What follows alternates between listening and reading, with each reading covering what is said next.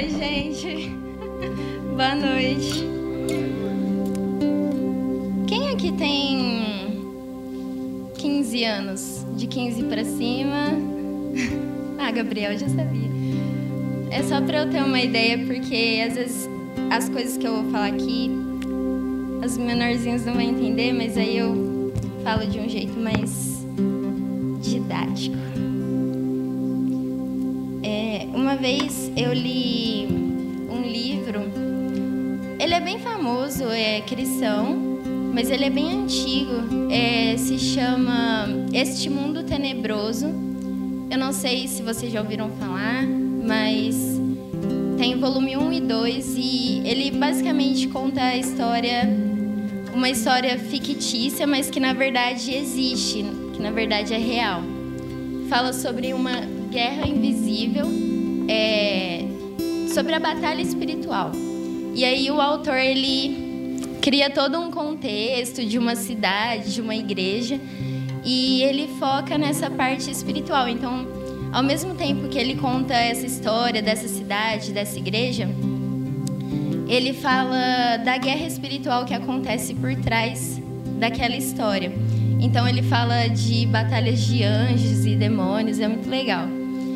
E esses dias eu estava passando por dificuldades, eu estava tendo uns pensamentos que não eram de Deus na minha cabeça e vendo vendo um vídeo de uma moça, ela é americana, ela chama Joyce Meyer e ela fala muito sobre mente, sobre emocional, ela fala muito sobre batalha espiritual. E Deus falou muito forte ao meu coração sobre essa guerra invisível que acontece e eu resolvi falar sobre isso hoje. É, uma guerra, ela sempre tem dois lados. E sem exceção, sempre haverá uma parte que vai ganhar e uma parte que vai perder. Deus me perguntou, nessa guerra invisível que acontece, de que lado que você tá, Lohane? Porque você precisa vencer essa guerra. Você precisa estar do meu lado. E eu coloquei aqui que você ficar em cima do muro, é, Deus também fala muito isso comigo, que eu ficar em cima do muro não é uma opção. Porque tem uma. É, é tipo uma historinha que conta que um homem ele estava em cima do muro e de um lado era o inferno, do outro lado era o céu. E aí os anjos ficavam gritando para ele: "Pula para cá, vem para cá". E o diabo e os demônios do outro lado estavam tranquilos, não demonstravam nenhuma reação. E aí ele perguntou pro diabo: "Nossa, por que que do outro lado todo mundo fica me chamando para pular para lá e você não faz nada?" Aí ele respondeu para ele que ele já havia escolhido um lado, que era o inferno.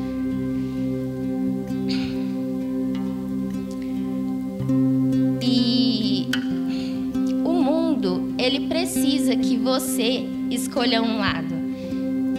As pessoas no mundo, ela, elas precisam que você se posicione. Obrigada, Duda. Elas têm essa necessidade. Eu coloquei uma frase aqui. É, quem na escola já estudou sobre Guerra Fria? Alguém lembra desse termo? Já ouviu falar? Quem já ouviu falar sobre socialismo, comunismo. Ainda mais por esses dois anos para cá, a gente tem ouvido muito essas palavras. É, basicamente, a frase que eu vou falar aqui, ela é de um, não sei se ele era professor, não me lembro, mas ele era um intelectual italiano e ele ele se posicionava como comunista. E eu falei da Guerra Fria porque é a parte que eu mais lembro de história e eu sempre lembrava que os meus professores falavam que nessa parte que ocorreu nessa guerra no mundo, o mundo estava dividido entre capitalismo e socialismo. E o comunismo, ele é basicamente igual ao socialismo. Tem algumas diferenças, mas eu não quero me aprofundar nisso. Eu estou falando tudo isso é, para vocês entenderem de onde esse homem era. E para resumir também, o lado que esse homem se posicionava era um lado ruim. E ele fala assim na frase dele: Eu odeio os indiferentes. Viver significa escolher um lado. Indiferença é covardia. E a Bíblia, lá em Apocalipse 21, 8, em algumas traduções, ela fala, sobre, ela fala que os covardes não herdarão o reino de Deus. E em outras traduções, ela fala que os tímidos não herdarão o reino de Deus. Então, é, o que basicamente esse homem estava falando é que indiferença para ele era a mesma coisa que covardia, que ser tímido, timidez. E eu peguei a frase dele porque ele era um homem que defendia uma coisa totalmente errada à luz da Bíblia, à luz da palavra de Deus. E se ele falou isso é, sendo do lado errado, sendo de um lado ruim, imagina eu, imagina você que está do lado certo, que é o lado de Deus, porque eu creio que se você está aqui na igreja, você está do lado certo. E aí lá em Apocalipse 21:8 que eu falei, fala assim: Mas os covardes, os incrédulos, depravados, os assassinos, os que cometem imoralidade sexual, os que praticam feitiçaria, os idólatras e todos os mentirosos, o lugar deles será no lago de fogo, que arde com enxofre. Essa é a segunda morte. E aí eu vendo os vídeos dessa Joyce, ela fala muito a batalha espiritual, a batalha mental que ela trava com o diabo todos os dias. É, ela passou, o testemunho dela é muito forte e ela passou por vários problemas na área emocional. E ela disse que o que mais ajudou ela é, foi saber que existia uma guerra invisível que ela precisava travar e, e a leitura da Bíblia, oração. E ela sempre fala que ela sempre fala que nós devemos é, conhecer. Na verdade, ela sempre fala que ela trava uma, uma guerra com o diabo todos os dias. É, por exemplo, às vezes vem um pensamento errado na mente dela e ela vai, fala um versículo em voz alta e é assim, todos os dias, toda hora, porque é nessa área que ela é mais atacada. E aí eu, eu fiquei pensando, nossa, é, se eu tô numa guerra, Deus, o que o que, que eu tenho que fazer para vencer? O que, que eu tenho que saber? E aí ele me deu uma coisa que o pessoal geralmente aprende no discipulado, no encontro, de que nós temos, depois que nós conhecemos a Deus, nós temos três inimigos: o diabo, a nossa carne, que é nós mesmos, e o mundo. Então, esses são os nossos principais inimigos. Só que é interessante porque a nossa carne e o mundo só são nossos inimigos por conta do diabo. Então, ele praticamente é o inimigo principal.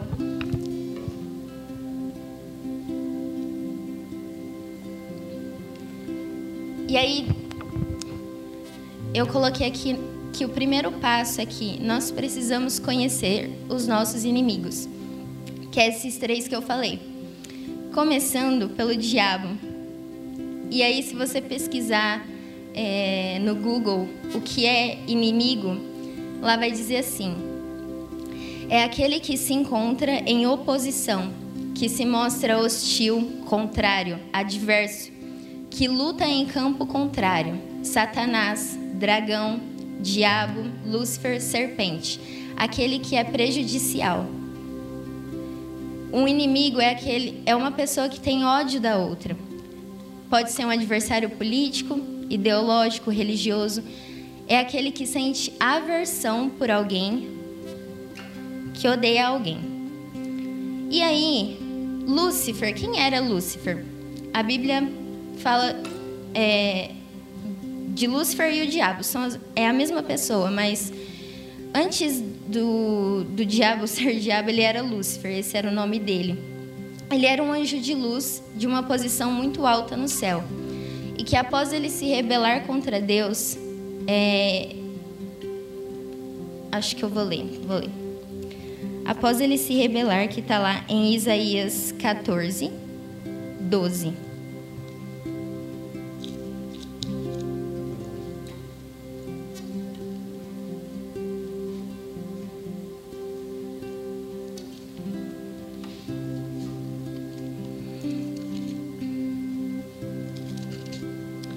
Assim: Como você caiu dos céus, ó estrela da manhã, filho da alvorada. Como você foi atirado à terra, você que derrubava as nações. Continuando: Você que dizia no seu coração: Subirei aos céus, erguerei o meu trono acima das estrelas de Deus. Eu me assentarei no monte da Assembleia, no ponto mais elevado do Monte Santo. Subirei mais alto que as mais altas nuvens serei como o Altíssimo. E o outro versículo é Ezequiel 28, 12.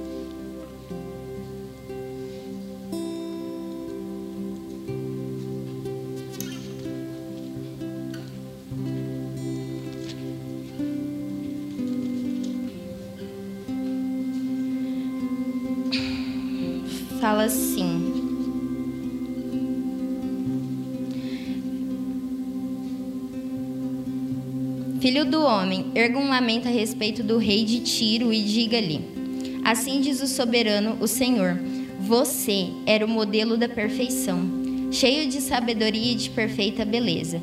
Você estava no Éden, no jardim de Deus. Todas as pedras preciosas o enfeitavam. Aí, pulando um pouquinho, seus engates e guarnições eram feitos de ouro. Tudo foi preparado no dia em que você foi criado você foi ungido como um querubim guardião, pois para isso eu o designei. Você estava no Monte Santo de Deus e caminhava entre as pedras fulgurantes. Você era inculpável em seus caminhos, desde o dia em que foi criado, até que se achou maldade em você. Então, é, ele era um anjo de luz. Ele tinha outro nome. Só que aí aconteceu a rebelião, ele foi lançado na terra e, e aí ele se tornou um ente maligno, destruidor. E ele se apresenta como o maior inimigo de Deus e dos homens. Então, é o diabo o nosso maior inimigo. Não se esqueça disso. E aí, eu vou ler bastante agora. É, não precisa abrir porque tem muito versículo, mas eu preciso ler. É, ele é o tentador. Mateus 4,3 fala assim. O tentador aproximou-se dele e disse: E disse: Se és o filho de Deus, manda que essas pedras se transformem em pães. 1 Tessalonicenses 3, 5.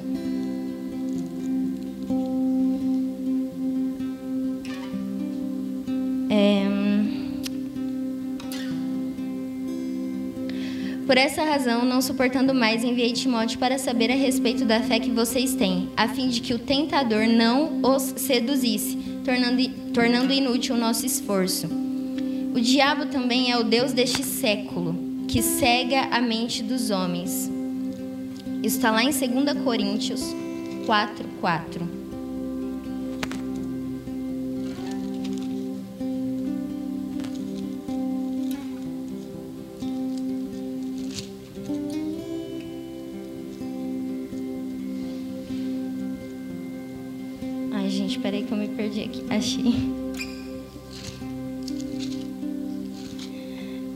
Assim: O Deus desta era cegou o entendimento dos descrentes para que não vejam a luz do evangelho da glória de Cristo, que é a imagem de Deus. O diabo também é aquele que se disfarça de anjo de luz. Isso está em 2 Coríntios 11, 14, que fala assim. Isso não é de admirar, pois o próprio Satanás se disfarça de anjo de luz. O diabo, ele também é aquele a quem se deve resistir. Isso está em Tiago 4, 7.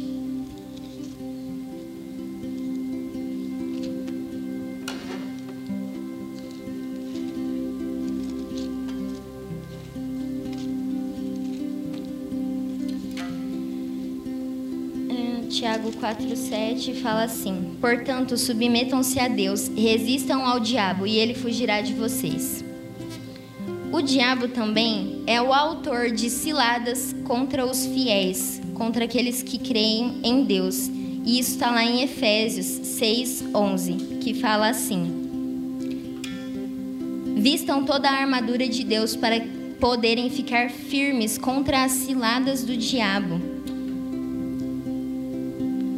O diabo também é enganador e acusador. Isso está lá em Apocalipse 12, do 7 ao 10.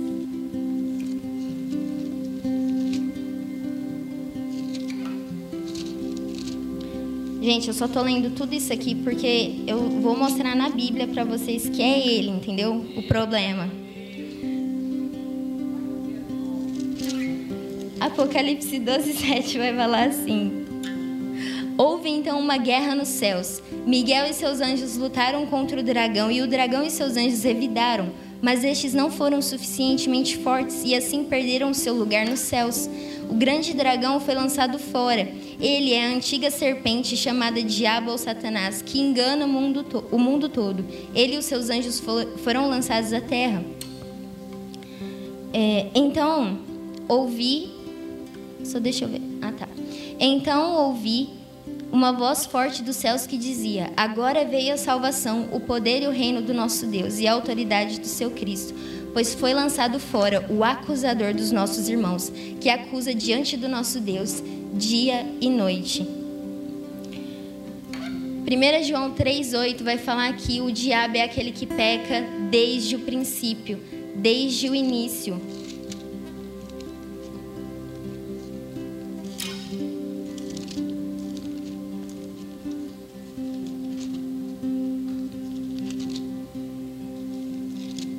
1 João 3,8 Aquele que pratica o pecado é do diabo, porque o diabo vem pecando desde o princípio.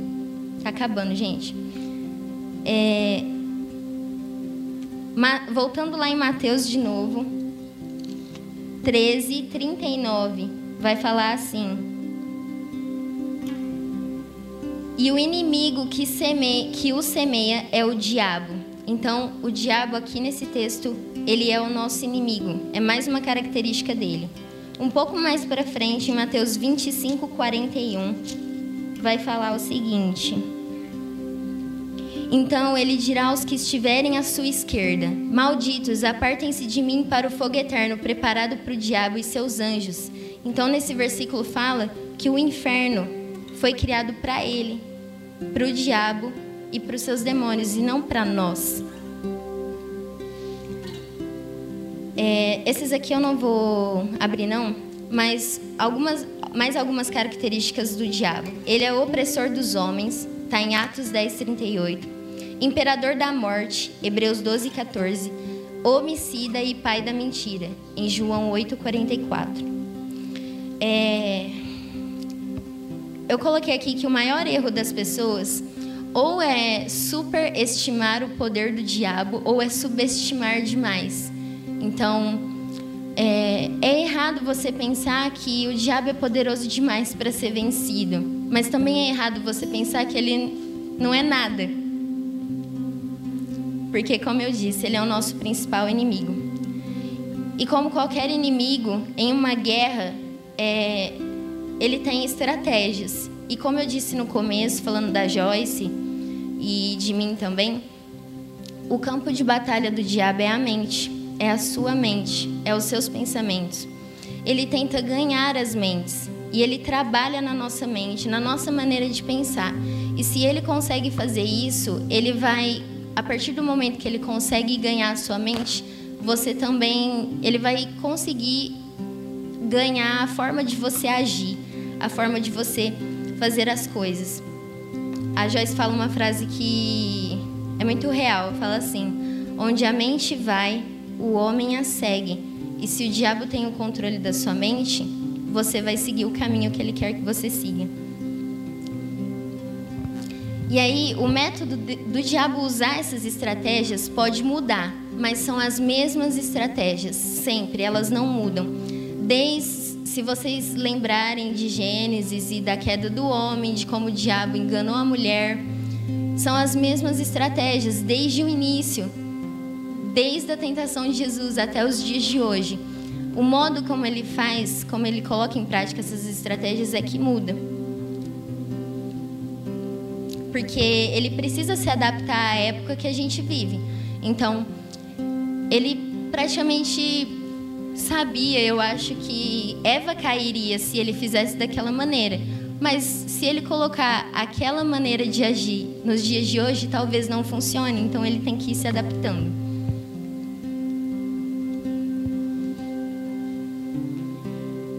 Segundo inimigo é o mundo. O mundo é um sistema decaído, um sistema político, econômico, um sistema de filosofias decaído. Tudo o que existe no mundo é decaído. Tudo não presta, porque como eu falei, o diabo ele se rebelou, ele quis se colocar acima de Deus e ele foi lançado na terra. E tudo isso aqui é dele. É lógico que ele atua é, conforme Deus quer, conforme a vontade de Deus. Mas isso, o que vocês têm que entender é que tudo de ruim que acontece é por conta dele, porque ele tem esse poder. Ah, então, o mundo é um sistema decaído e o mundo é um, um sistema decaído que nos odeia. Isso está em 1 João 3,13. É, se vocês puderem, abram.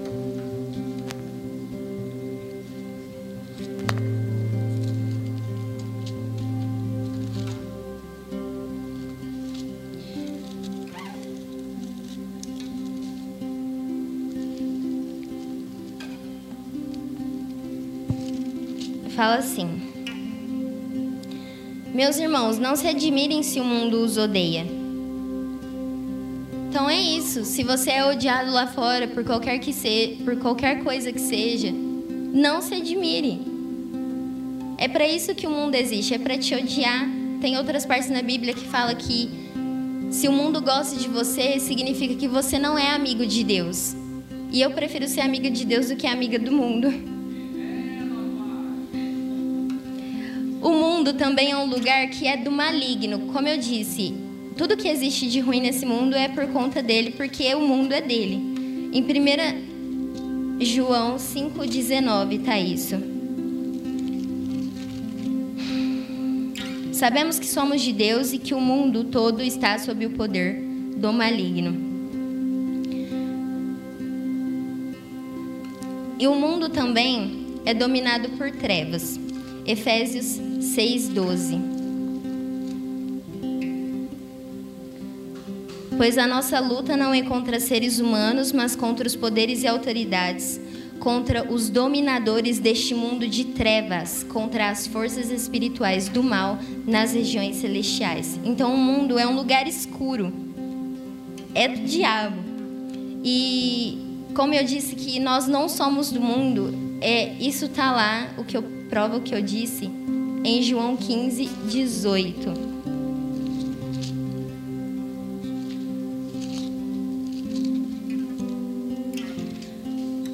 Se o mundo os odeia, tenham em mente que antes me odiou. Não, peraí. Ah, tá certo. Se vocês pertencem ao mundo, ele os amaria como se fossem dele. Todavia, vocês não são do mundo, mas eu os escolhi, tirando-os do mundo. Por isso o mundo os odeia. E aí, é, quais são as estratégias do mundo, né? Lógico, o diabo por trás ali, como sempre. A primeira estratégia que eu consigo ver assim é a normalização do que não é normal, a aceitação do que é inaceitável. Essa é uma estratégia. E aí eu eu separei uma coisinha aqui, essa parte para ser um exemplo dessa parte. Eu faço um curso online, é, já estou terminando. É um curso de política, eu gosto desse assunto e eu resolvi me aprofundar E em uma das matérias, é, o professor são professores cristãos, eu acho que a maioria é ou católicos. Então eles mesclam muita coisa do que eles vão falar com a Bíblia. E numa, num, num desses módulos, o professor estava falando sobre. Eu acho que ele é especialista em, em outras religiões. Então, ele, tá, ele falava sobre uma religião, falava sobre uma, um tipo de filosofia que existe e mostrava à luz da Bíblia o que estava certo, o que, o que estava errado, na verdade. E aí ele citava vários é, filósofos, vários teóricos de séculos atrás, para mostrar é, como que as ideias que eles acreditavam, como que eles espalhavam essas ideias e como que o diabo de certa forma viu nisso um, uma maneira de espalhar coisas erradas, de manchar tudo isso que eu falei sobre vo para vocês sobre o que o diabo é. O diabo usou esses filósofos para não apresentar ele como enganador, como acusador, como Deus deste século, como inimigo. E isso, gente, há três séculos atrás, há muito tempo. Imagina hoje como que tá. E aí, é, esses filósofos espalharam essa imagem mentirosa do diabo nos seus livros. E eu coloquei nessa parte é, de aceitação do inaceitável, porque o que eles falavam nos livros era o seguinte: eles mostravam a figura de Satanás separada do seu contexto original, que é a Bíblia. E aí eles começaram a pregar, a escrever sobre a figura de Satanás como algo positivo. Às vezes eles falavam de Satanás como algo ruim, alguém ruim, alguém negativo, dependia do que eles queriam falar. Mas a maioria dos escritos dessas pessoas é, mostravam Satanás não como uma pessoa que caiu do céu porque se rebelou contra Deus. Na verdade, eles começaram a mostrar a figura de Deus como uma pessoa ruim e a mostrar o diabo como uma pessoa boazinha que foi é, discriminada. E aí, é, os mesmos atributos que a gente dá a Deus hoje, que é Salvador, é, um Deus que limpa, um Deus que cura, um Deus que ama, eles começaram a chamar Satanás, começaram a dar esses atributos à figura de Satanás. E aí, a crença em Satanás como uma pessoa, como alguém submisso a Deus, alguém que só faz as coisas que faz pela vontade de Deus, pela permissão de Deus, é a figura de Satanás como uma, uma, uma entidade que existe, que é real, acabou. Esses livros começaram a mostrar que o diabo nem era real, começou a se espalhar essa ideia. E o, a figura do diabo, conforme a Bíblia diz, conforme eu li para vocês, ela perde força.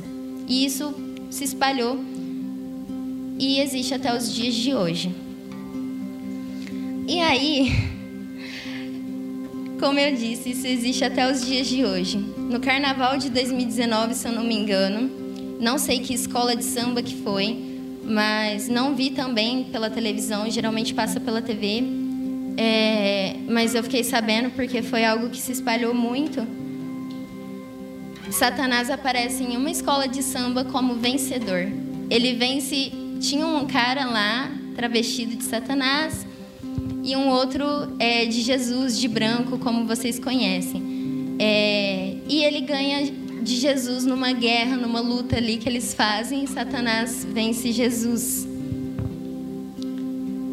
Hoje ainda, nas séries da Netflix, Satanás é apresentado como bonzinho, aceitável e tomando o lugar de Deus. Tem uma série que chama Lucifer. E eu nunca vi, eu falo aqui o que os outros me falam, então não sei se é verdade, mas eu acho que é de que no final dessa série, no final de uma temporada, não sei, é, Deus se aposenta e o diabo entra no trono de Deus lá para ficar no lugar dele. E gente, isso é inaceitável, é inaceitável, inaceitável. É anormal isso.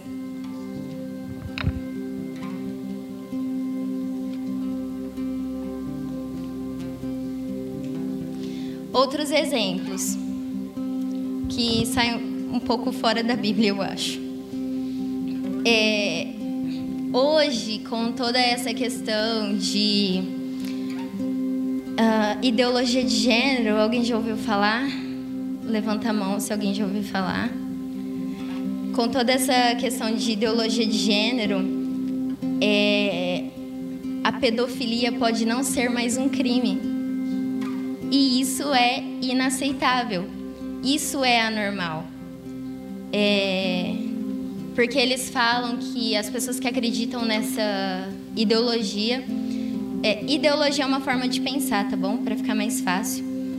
As pessoas que acreditam nisso dizem que a pedofilia não é, não é um crime, porque ela pode ser mais uma opção sexual. Então, é, um adulto gostar de abusar uma criança não é um crime. É só mais uma opção sexual. E eu vi um vídeo esses dias, é antigo, eu acho, mas eu achei.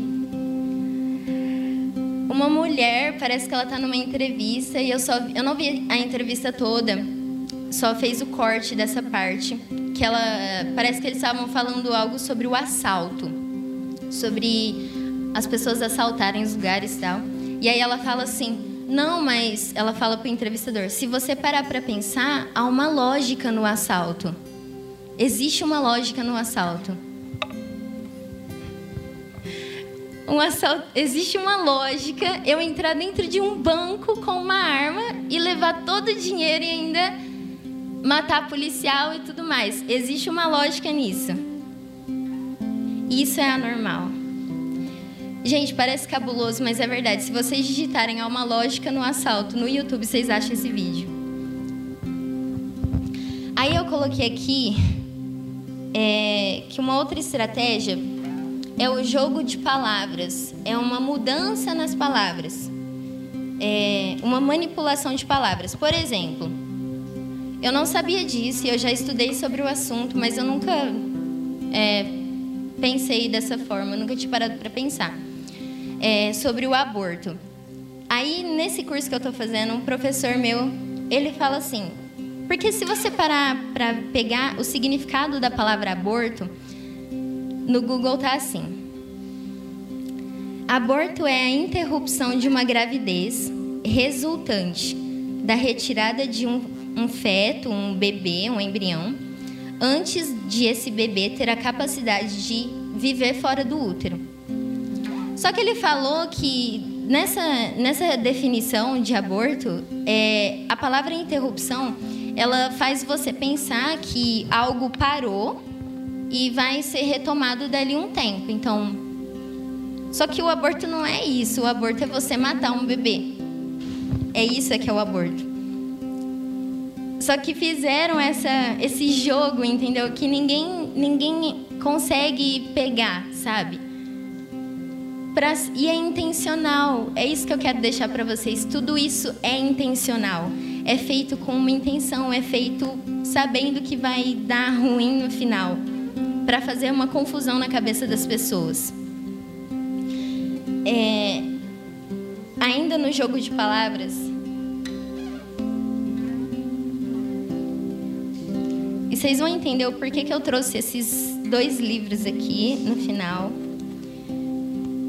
Chegar lá.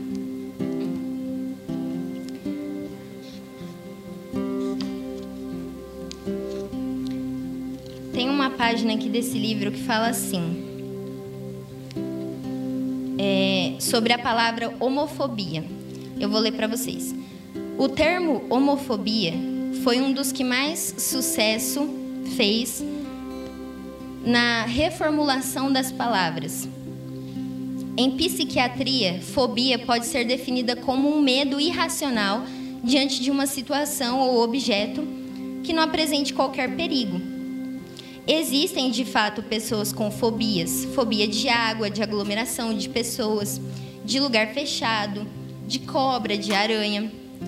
Uma verdadeira homofobia pode até ser possível, desde que realmente signifique ter medo irracional de homossexuais. É isso que a palavra deveria significar, mas não é isso que ela significa.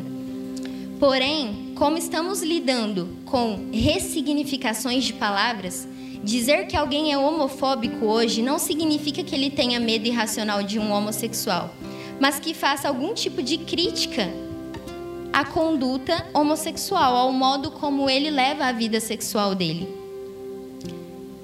E ele fala que é interessante porque não se procura criminalizar nenhum tipo de fobia, exceto a homofobia. Então, hoje, se você, se uma pessoa for homofóbica, ela é criminosa e ela pode até ser presa. Só que as outras fobias, se você ter fobia de água, você não vai ser preso porque você teve fobia de água. Então, percebam como é tão é um jogo tão sutil, mas que existe. É, continuando aqui,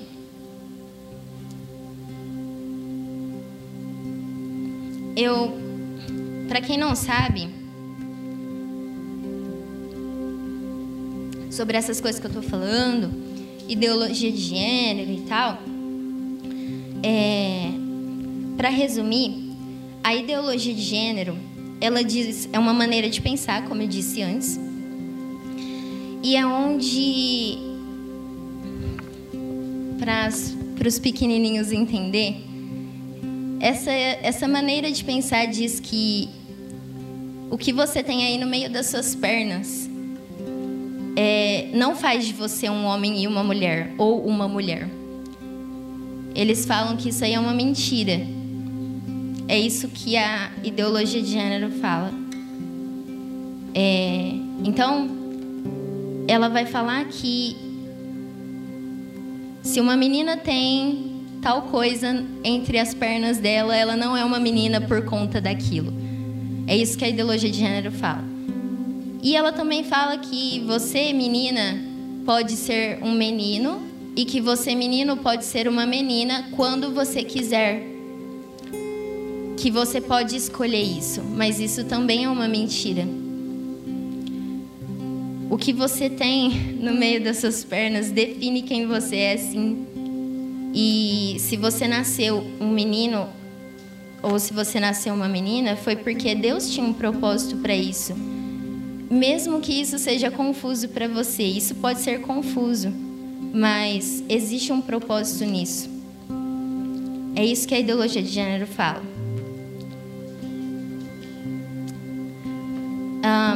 É, e tudo isso da ideologia de gênero, dessa mudança das palavras, para quê?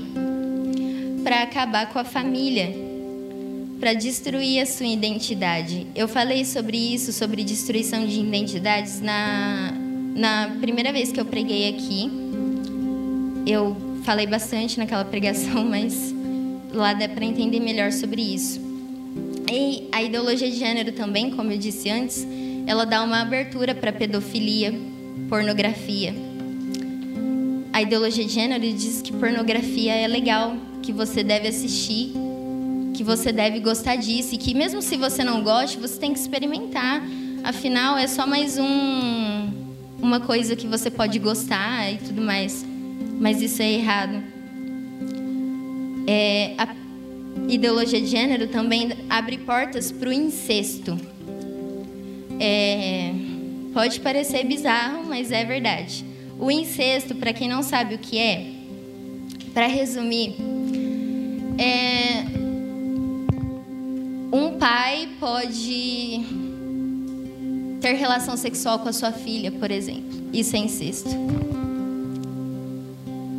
Ah, aí, continuando, eu preciso ler essas partes para vocês. Um,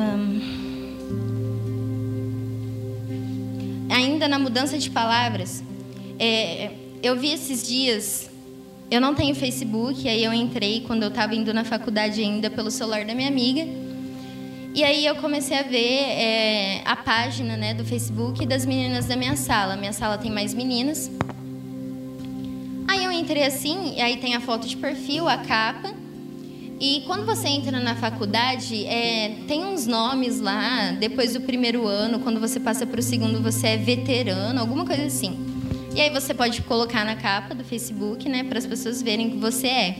Aí tem o nome, o logo, né, da faculdade, tudo. E uma menina, a gente está no segundo ano, eu passei para o terceiro agora, mas eu vi esse ano. E na capa dela estava escrito veterano, só que em vez estava escrito veterana. Em vez de ter o A no final, tinha um X.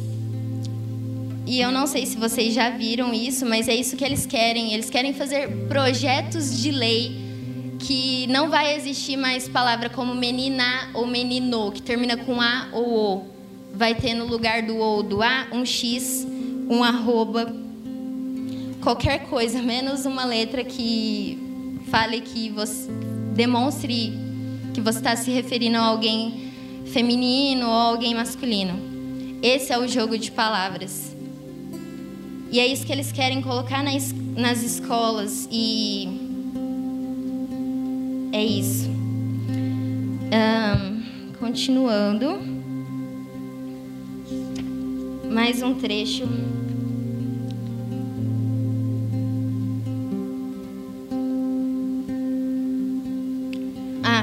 Nesse trecho aqui, é...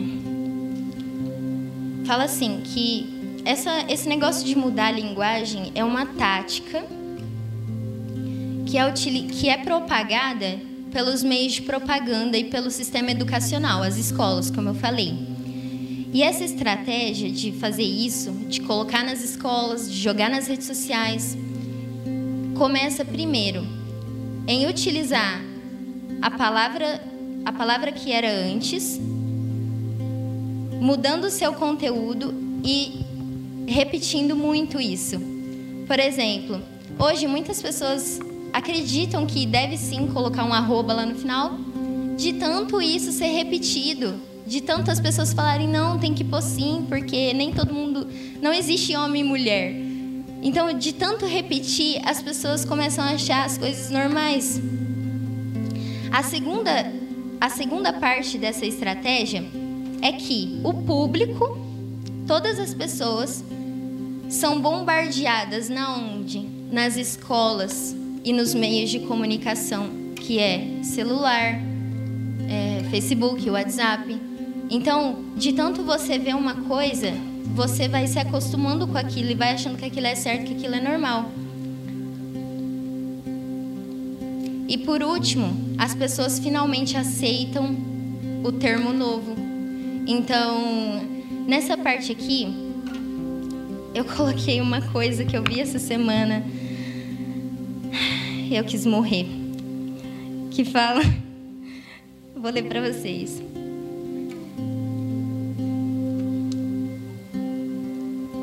Um projeto de lei quer alterar um artigo do Código Civil que prevê a utilização da expressão marido e mulher na cerimônia de casamento.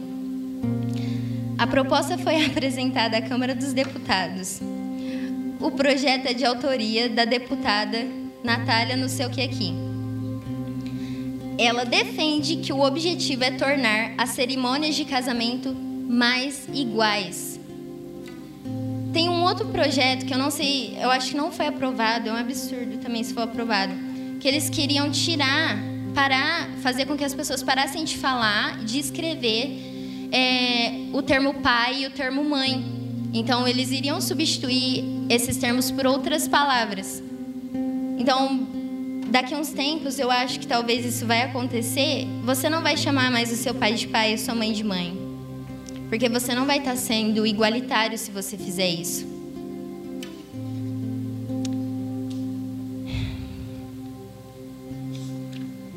Aí, só para fechar essa parte, nessa página aqui eu vou citar alguns exemplos de algumas palavras que foram modificadas e que a gente nem percebeu.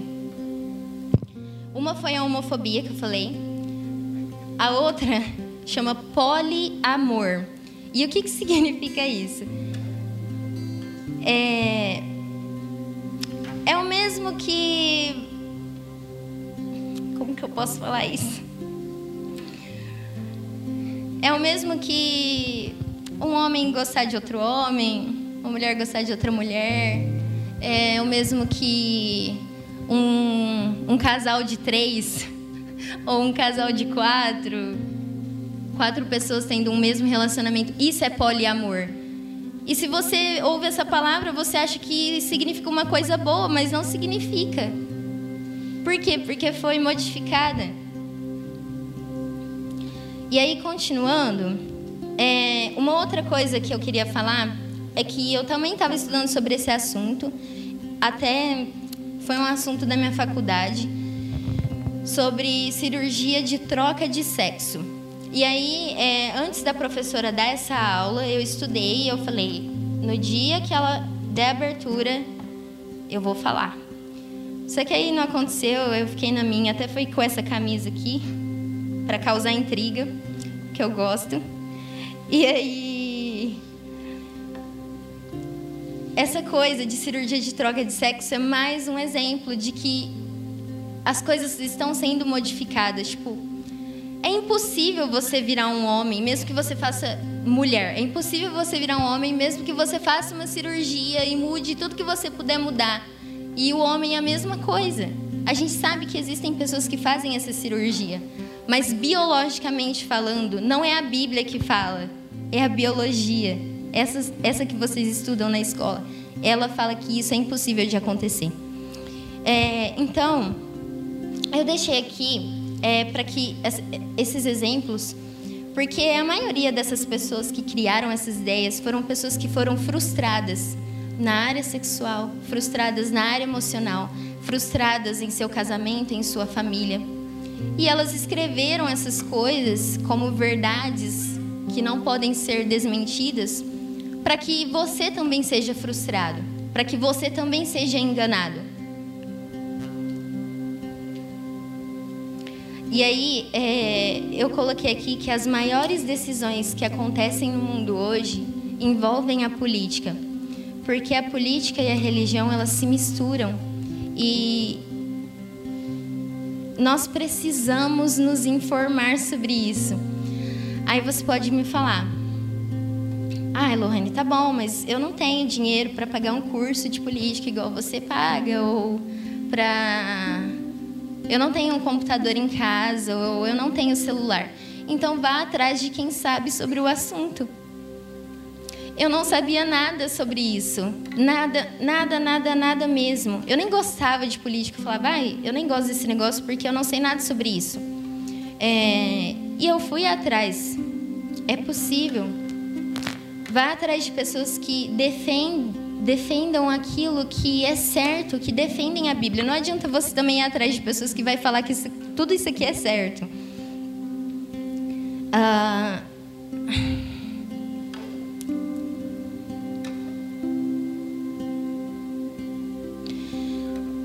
é, aí só uma coisinha aqui para quem fala que política e religião não se mistura. Você já parou para pensar por que a maioria dos projetos de lei que são. Não a maioria que são aprovados, a maioria dos que são criados são contra o cristianismo e o catolicismo? Somente contra o cristianismo e o catolicismo. Somente contra a Bíblia. Eu nem sou católica, mas eu vejo, pelas coisas que eu estudo na internet, o quanto. o quão os católicos sofrem também com isso. É, e mais um exemplo para mostrar que política e religião se misturam.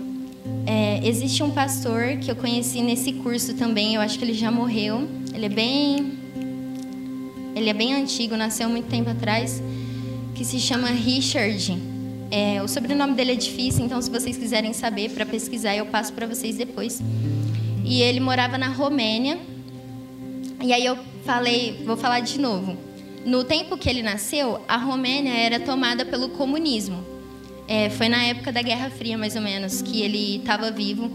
E aí ele conheceu a palavra de Deus, é, foi transformado, virou pastor. E aí o Estado daquele país que ele morava prendeu ele e ele ficou preso por 14 anos. É, os comunistas prenderam ele por 14 anos. Assim que ele saía, acontecia alguma coisa, ele era preso de novo. E é, se vocês pesquisarem um pouquinho, nas cadeias comunistas, quem era preso, principalmente quem era pastor, era torturado. E ele escreve um livro desse tempo que ele ficou lá, chamado Torturado por Amor a Cristo. E ele fala que lá na cadeia, as pessoas que tinham uma religião antes, por exemplo, que era islâmica ou católica, qualquer religião, elas eram as mais torturadas. As pessoas que eram ateu, ateias, por exemplo, não, não apanhava tanto, não sofria tanto. Mas as pessoas que eram cristãs, como ele, são, eram, as que, eram as que mais sofriam, as que mais apanhavam, a ponto de quase morrer. E assim, o, o gosto do, dos comunistas era ver a pessoa quase morrer e ir lá salvar ela para depois torturar de novo. E isso toda hora, todo dia, por 14 anos. E teve pessoas que ficou presa lá por 20 anos, 25, 40 anos, metade da vida presa nessas cadeias. E ele conta uma história de que uma, é, eles tinham uma câmara de gelo era tipo um frigorífico para carne, né, dos açougues que a gente conhece hoje, só que em vez de pôr carne, eles colocavam as pessoas lá dentro. E aí ficava um médico. Aí vamos supor que a pessoa suportasse ficar no frio extremo por 20 minutos. Se ela ficasse 21 minutos, ela morreria. Quando dava 20 minutos, o médico ia lá, avisava, os guardas tiravam a pessoa de dentro da câmara de, de gelo esperava ela voltar ao normal, esquentava, né, para ela voltar à temperatura normal do corpo e colocava de novo. E aí ele, depois que ele foi, a, a Romênia, ela foi libertada, to, tem toda uma história. Ele escreve esse livro e ele vai numa reunião da ONU e ele tira a camisa. E ele é cheio de cicatriz, cada buraco desse tamanho. E assim, só os cristãos entendem só os cristãos sofriam assim. Então, política e religião se misturam. É, tem, e ele falava que as torturas era tipo assim: eles pegavam esses padres, esses é, pastores, juntava tudo numa sala e ficava zombando da palavra de Deus, tipo assim: é, nossa, você foi preso por nós, é, os comunistas te pegaram, e aí, cadê o seu Deus? Nega a sua fé, eles ficavam, tipo, eles faziam tudo isso para a pessoa ficar tão bitolada a ponto de falar: tá bom, tá bom, eu desisto, Deus não existe. Era esse o gosto deles. E faziam isso, enfim, eles simulavam para os católicos, para você ver que os católicos também sofrem com essa questão, eles simulavam a, a missa eles faziam tipo de uma novelinha lá, tirando o sarro de Deus, do Deus das pessoas que estavam sendo torturadas, para fazer essa essa coisa psicológica na cabeça deles. Então, se mistura, gente. E a gente precisa saber disso. Uh, e aí, para fechar essa parte, é, tudo isso que eu falei deve deixar a gente muito inconformado. Eu fico muito inconformada. E a nossa posição, o lado que a gente tem que se posicionar nessa guerra, ele deve incomodar as pessoas. Ele deve confrontar as pessoas. Eu vi uma frase que fala assim: se o que estamos fazendo não incomoda ou não confronta ninguém, é porque estamos muito parecidos com o sistema desse mundo. Eu mesmo, ninguém gosta de mim na minha sala. Eu tenho quatro amigas. E é sempre a gente, é sempre eu e elas, elas e eu. E é isso, sabe? Eu não tô nem aí, eu vou, eu vou apresentar trabalho, eu vou com essa camisa aqui intencionalmente para falar que eu não sou a favor da ideologia de gênero. Aí quando alguém fala alguma coisa na sala, do tipo, uma vez uma menina falou algo que é super mentiroso. Ela ela namora um menino e aí ela falou algo que denegria a imagem do homem. E eu sei que o homem não é ruim, porque é isso que falam lá fora. Lá fora fala que só a mulher é boa, só a mulher que sofre, e o homem é ruim, o homem trai, o homem abandona a sua família. A mulher nunca faz isso. É isso que falam lá fora.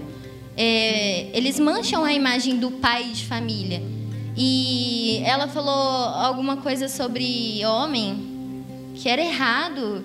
E eu falei: não, não, você está mentindo. Gente, não é isso. Eu falei para a sala. É, eu falei: você namora um homem você está falando isso. Sabe? É, eu cansei. Tipo, eu vi tudo isso no primeiro ano de faculdade. e depois algumas matérias da faculdade me confrontavam muito sobre isso. Não conseguia ficar quieta. Um, e aí, eu deixo uma pergunta para vocês sobre isso. Quanto tempo da sua vida você tem se dedicado para estudar, para saber sobre aquilo que você acredita? Você acredita na Bíblia? Quanto tempo você tem tirado para estudar a Bíblia? É, você acredita? Eu, por exemplo, eu sou contra o aborto em todos, em qualquer caso. E eu me dediquei para estudar sobre isso, para eu ter argumentos sobre isso. Porque tem gente que, é, que é a favor do aborto em todos os casos, sem, exceção, sem exceções. E aí eu coloquei aqui que a Bíblia ela é suficiente. É, assassinato é pecado na Bíblia e o aborto é assassinato. Mas você não pode usar só esse argumento para a pessoa. Tipo assim, eu tenho um amigo que ele fala assim, ele falou assim uma vez para mim. Lohane, se você falar que a ideologia de gênero é errado, porque na Bíblia está escrito em Gênesis que Deus criou homem e mulher, não homem, mulher e gay, não homem, mulher e lésbica, é, a pessoa vai rir na sua cara, sabe? Ela não vai estar tá nem aí para o que você vai estar tá falando. Se for um cristão, até vai. Mas e se você um dia topar com um ateu e surgir o assunto, o que, que você vai falar? Qual vai ser a sua reação? E tipo assim, Deus não precisa que você defenda ele, mas se você não for capaz de defender um pouquinho, sabe, quem vai defender? E isso está na Bíblia. A Bíblia fala para você estar pronto para dar razão da sua fé, para dar razão daquilo que você acredita, quando as pessoas te perguntarem. Em 1 Pedro 3,15.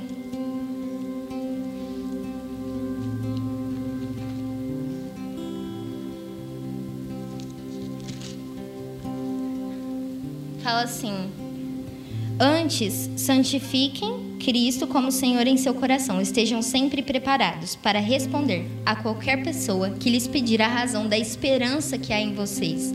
Eu entendo que aqui ele fala da Bíblia só. Mas eu tô num ambiente na faculdade que é desafiador todos os dias, sabe? E aí, em uma dessas matérias que eu falei que as professoras começaram a dar, é, ela fazia uma roda e todo mundo sentava e ela jogava um tema polêmico, tipo assim, aborto, certo ou errado, no meio da roda e falava: pronto, discutem sobre isso. E aí cada um falava, né, o que achava e tudo. E aí uma vez eu falei, não era sobre o tema aborto, era sobre outra coisa. Ai, sobre vacina. Ah, eu sei lá. Era um tema bem polêmico. E aí no final a menina, uma menina falou: "Não, eu quero ouvir a Lohane. Fala, Lohane, eu quero te ouvir. O que você acha?" E não sei o que tem. Então, se eu não soubesse, eu sabia isso aqui do assunto. Eu tinha visto uma vez só, muito rápido, é, sobre aquele assunto. Se eu não soubesse, eu ia passar vergonha. Eu ia passar vergonha, realmente. Sabe? E não tinha nada a ver com a Bíblia. Nada a ver. Mas aí você tem que ser educado. E é difícil. Tem hora que eu quero matar a pessoa. Já discuti, gente, já discuti no YouTube, já discuti no Instagram, Já discuti no YouTube com um ateu e ele não me respondeu até hoje. Ai, foi engraçado. E é legal no YouTube porque as pessoas vêm, então eu faço de propósito. Mas aí foi ele que veio atrás de mim. Eu comentei alguma coisa num vídeo e ele comentou embaixo falando: Ai, mas Deus não existe. É, ele era bem educado, ele não era esses, essas pessoas idiotas que não deixam você falar nem nada. As pessoas, é, Deus não existe, as pessoas sofrem muito, existe fome, existe guerra nesse mundo. E eu falava, sabe? Eu mostrava na Bíblia, fora da Bíblia, porque um ateu ele não vai acreditar em nada do que você falar usando a Bíblia. Tem essa questão, sabe? A gente tem que ter outros argumentos. Em Provérbios 16, 21 fala assim. É, no meio do versículo fala assim: quem fala com equilíbrio promove a instrução. Em outra tradução fala promove é, o convencimento. Então você não vai convencer as pessoas se você começar a gritar, é, se você ficar doido. Isso não vai acontecer.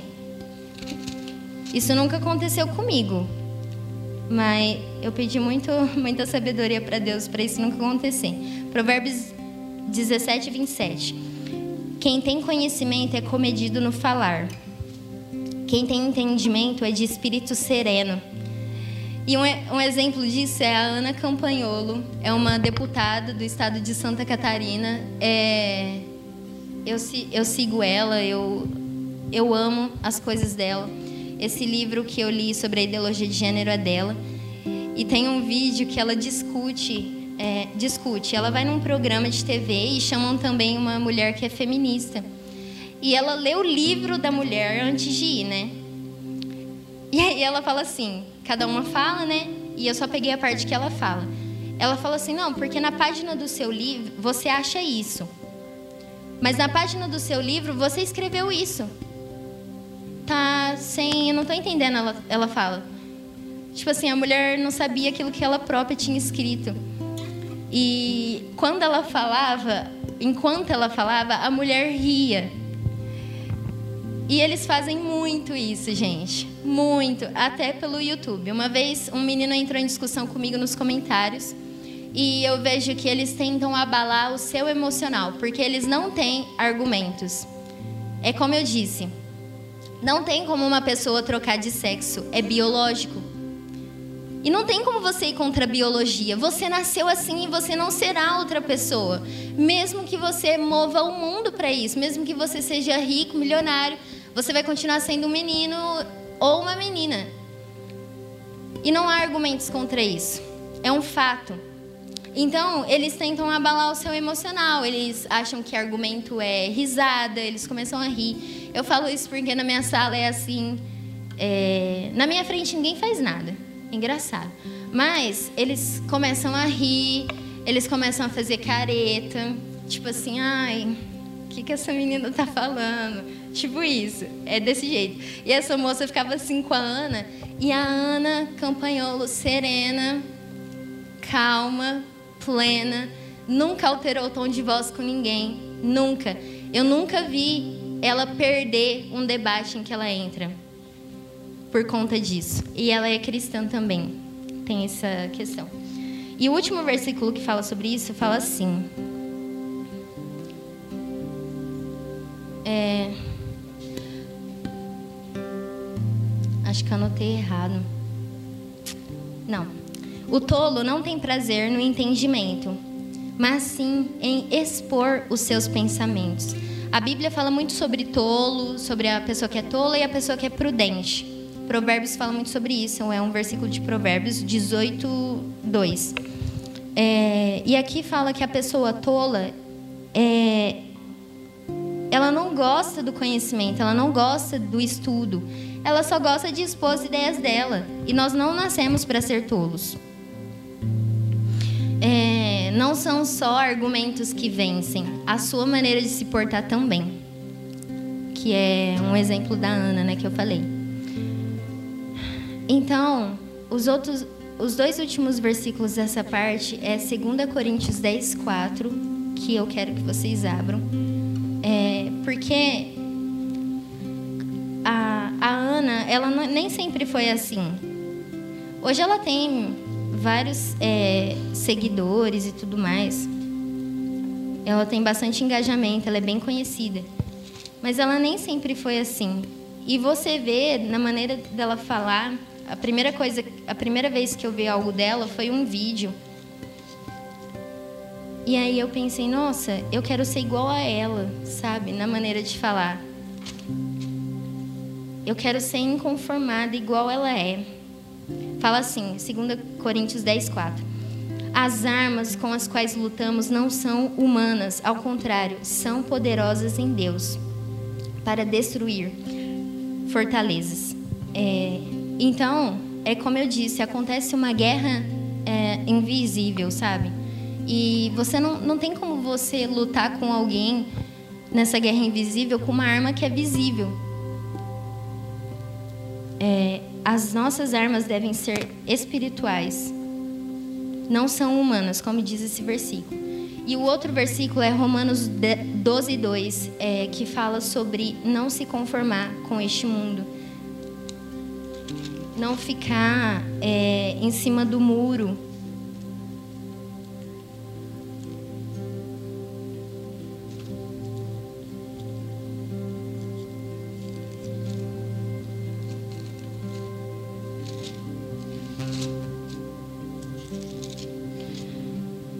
Não se amoldem. Outra versão fala: não se conformem ao padrão deste mundo, mas transformem-se pela renovação da sua mente, para que sejam capazes de experimentar e comprovar a boa, agradável e perfeita vontade de Deus. É... Só vou falar de mais três coisas e aí eu acabo. O mundo também troca o certo pelo errado e o verdadeiro pelo falso. Por exemplo, é, se eu chegar um dia na minha sala da faculdade e falar que todo mundo é, deve esperar até o casamento para ter relação sexual, que é o que a Bíblia fala, todo mundo vai achar que eu sou louca. Mas se uma pessoa tiver uma relação sexual fora do casamento, engravidar e não quiser aquele bebê e essa pessoa quiser abortar, Tá certo?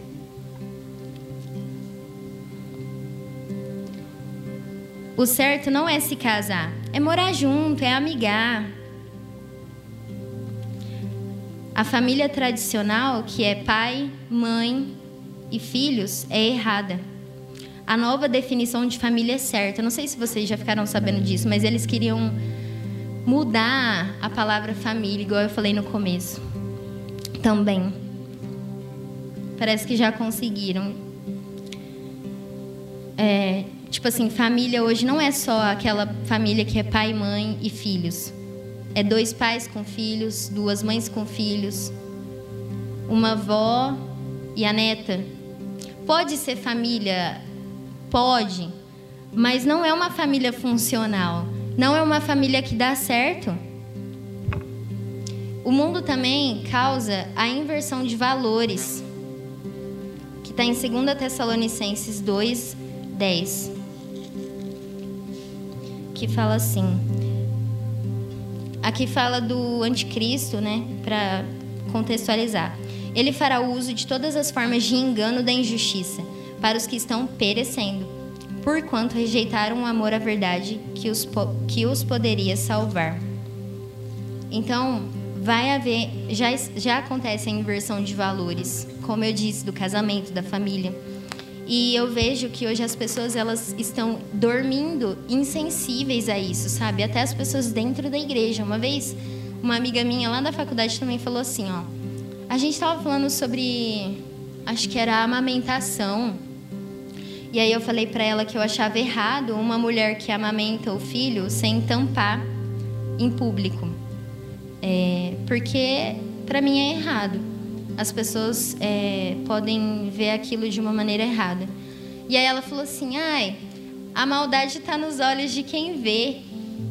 Aí uma amiga minha que é cristã falou assim: é, né? Essa frase aí está assinada embaixo pelo diabo. Ah, não tem nada a ver, não. Pode fazer isso, pode escutar aquilo. Pode assistir aquilo, não tem nada a ver, não. E aí, eu não vou ler. É, eu trouxe esse livro aqui que chama A Última Noite do Mundo, é do C.S. Lewis. E tem uma parte, um capítulo, é, que é de um outro livro. Esse, esse capítulo se repete nos dois. E o, do livro original, o livro original chama Cartas de um Diabo ao Seu Aprendiz. É muito engraçado esse livro porque ele, ele conta a história de um de um demônio no inferno, e que esse demônio ele é de uma alta patente no inferno, E ele se comunica com seu sobrinho, que também é um demônio, um jovem demônio, e por cartas. E aí os livros, o livro é, são todas essas cartas. E aí, numa, numa dessas partes do livro, o sobrinho dele se formou, tipo num curso de graduação, em, em tentação. Ele se tornou um demônio tentador. E aí, esse tio dele sobe no, no púlpito lá do inferno e faz todo um discurso e tal. E nesse discurso é interessante porque ele fala assim que a tática que os demônios usam para serem tentadores bons é repetir uma coisa errada na vida da pessoa. Por exemplo, se vem um pensamento errado na sua mente, você fala: "Ah, não é errado não, vou ficar pensando nisso". Ah, não é errado ver pornografia, eu vou ficar vendo. E de tanto você fazer aquilo, a sua consciência ela vai ficando dura. E para você aquilo se torna certo pela repetição, igual eu falei no, no começo. E aquilo se torna um hábito. Então, se você às vezes se você vê pornografia uma vez por semana, daqui um mês talvez você vai ver cinco vezes por semana. E dali um ano você vai ver todos os dias. E dali três anos você vai estar numa prisão pelo simples ato da repetição. É lógico que isso não aconteceu de verdade, essa cena que eu falei, mas é, uma, é um jogo que o autor faz muito legal para retratar como os demônios agem. E aí, é... o mundo também ele muda símbolos tradicionais. O que, que é isso? Ele deturpa a visão do pai, da mãe, da mulher, do homem, da família. Ele deturpa a visão de Deus através do Natal e da Páscoa. Hoje você fala em Natal, você não pensa em Deus, mesmo que ele não tenha nascido no dia do Natal. Mas você pensa em Papai Noel, árvore de Natal, presentes. Páscoa, você não pensa na ressurreição de Jesus, você pensa no coelho, que é até um símbolo de uma cultura pagã. Você pensa em comer chocolate, ele deturpa a visão da igreja. Ah, e a igreja não aceita homossexual ou não aceita pecador. E isso é uma mentira. Nós não aceitamos a maneira como essas pessoas decidiram viver. E isso é muito diferente de não aceitar a pessoa. O mundo faz isso. É... E aí, o mundo ele também ele tudo isso que ele quer que acabe, a família, o casamento, ele quer colocar algo no lugar, mas nem sempre essa, essa coisa vai ser boa. É isso que eu queria deixar para vocês. É de o que ele quer pôr no lugar. Se a família do jeito que, tá, que é, que deveria ser, né? Um pai, uma mãe e os filhos é errado, o que, que o mundo quer colocar no lugar disso? Se um casamento entre um homem e uma mulher é errado, o que qual é a proposta melhor para se colocar no lugar? E para fechar, o último inimigo é você mesmo. Nós somos um ser que somos compostos por corpo, que tem a consciência do mundo. Tá acabando, gente. Tá lá em 1 João 2,16.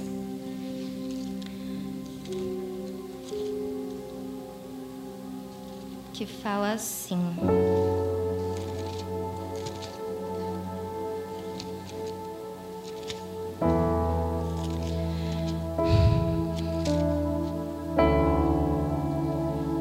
Pois tudo que há no mundo, a cobiça da carne, a cobiça dos olhos e a ostentação dos bens, não provém do Pai, mas do mundo.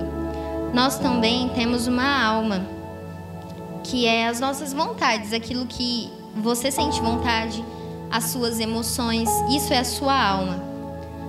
Isso está lá em Gálatas 5,19, não vou ler, vai falar das obras da carne. E você também tem um espírito, e o espírito, o seu espírito, ele deve ter a consciência de Deus. Isso está em Romanos 7, 22, que eu vou ler.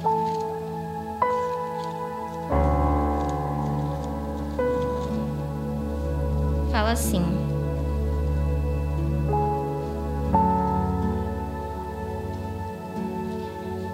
No íntimo do meu ser, tenho prazer na lei de Deus, porque, como eu disse, o seu espírito deve ter a consciência de Deus.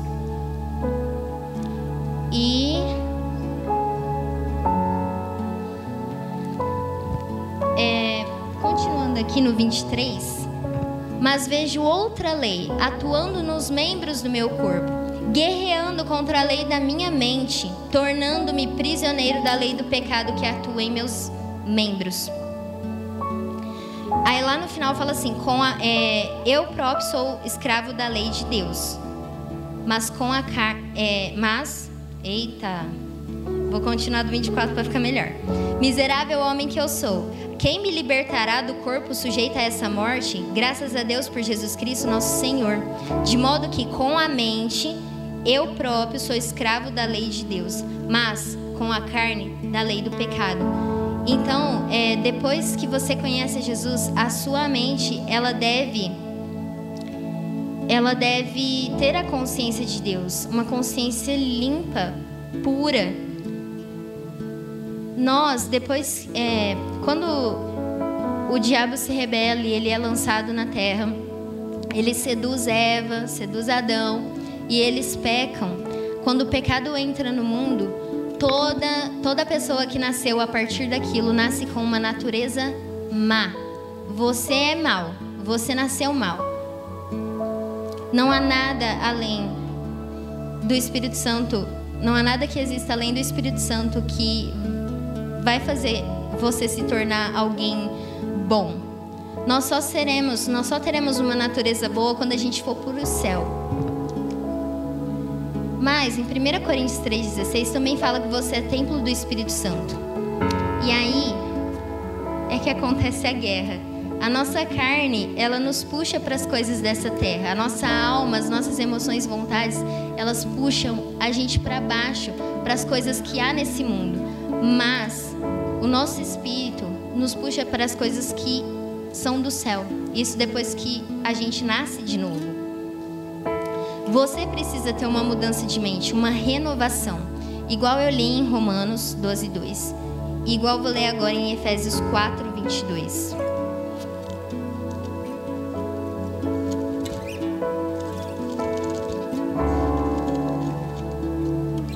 Que fala assim: Quanto à antiga maneira de viver, vocês foram ensinados a se despir do velho homem que se corrompe por desejos enganosos, a serem renovados no modo de pensar e a revestir-se do novo homem criado para ser semelhante a Deus em justiça e em santidade, provenientes da verdade. Para você ter essa consciência de Deus, você precisa ter uma renovação constante da sua mente. Isso não é só hoje, não é só amanhã. A Joyce fala muito isso, aquela moça que eu falei é todos os dias. Todos os dias ela tem que travar uma guerra com ela mesma, na cabeça dela. Você tem que ser constante e perseverar nisso, porque a guerra só vai acabar, igual eu falei, quando a gente for para o céu. E para fechar, a gente. O que eu acho que esse versículo resume tudo o que eu falei até agora. A gente não deve se afastar do que a gente tem aprendido, que está em 2 Tessalonicenses 2,15.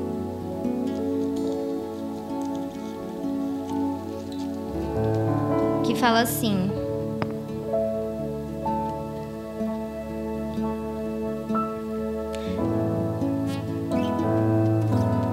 Peraí, gente, abri errado. Portanto, irmãos, permaneçam firmes e apeguem-se às tradições que lhes foram ensinadas, quer de viva voz, quer por carta nossa. A Bíblia é uma tradição é, aquilo que os seus pais talvez ensinam para você é uma tradição. Você tem que se apegar nesse tipo de coisa. É, os meus pais, eles não nasceram na igreja, nem eu nasci, mas é, eles conheceram a Deus quando eu era bem nova e tudo que eles me ensinaram, eu só não vacilo hoje nessas questões que eu falei para vocês de aborto, essas coisas doidas porque eles me ensinaram que era certo. E você pode não ter tido isso na sua casa, mas hoje você aprendeu. E verdade conhecida é verdade vivida, é verdade obedecida. Sabe, é, permaneça nisso, porque não adianta você, ser, você ficar desanimado. A gente não sabe se Jesus vai voltar daqui 20 anos, daqui 100 anos, ou hoje, ou agora, ou daqui a um minuto. Então a gente não sabe quando essa guerra vai acabar. E é uma guerra que é invisível, você não consegue ver. Você tem que vencer ela na sua mente primeiro. Eu nunca. Em tudo isso que eu falei, de eu me posicionar e tal, eu já tinha isso bem formado na minha mente. Não, aborto é errado. Então eu só vou falar sobre isso quando eu tiver certeza que é errado. Eu tenho certeza das convicções que eu tenho hoje. É lógico, eu uso a Bíblia, eu uso outras fontes, mas eu tenho certeza, é por isso que eu falo contra essas coisas. É, então, permaneça nisso, sabe? Não, não fique desanimado. É, como eu disse, por mais que a gente se posicione às vezes, talvez nada de bom aconteça, porque esse mundo é do diabo. Então, por mais que a igreja lute, talvez seja criado um projeto de lei que vai proibir com que a igreja abra, com que ocorra os cultos. Isso pode acontecer, não é impossível. Mas já estava escrito, entende? Já estava avisado. É, é isso. Eu vou orar agora.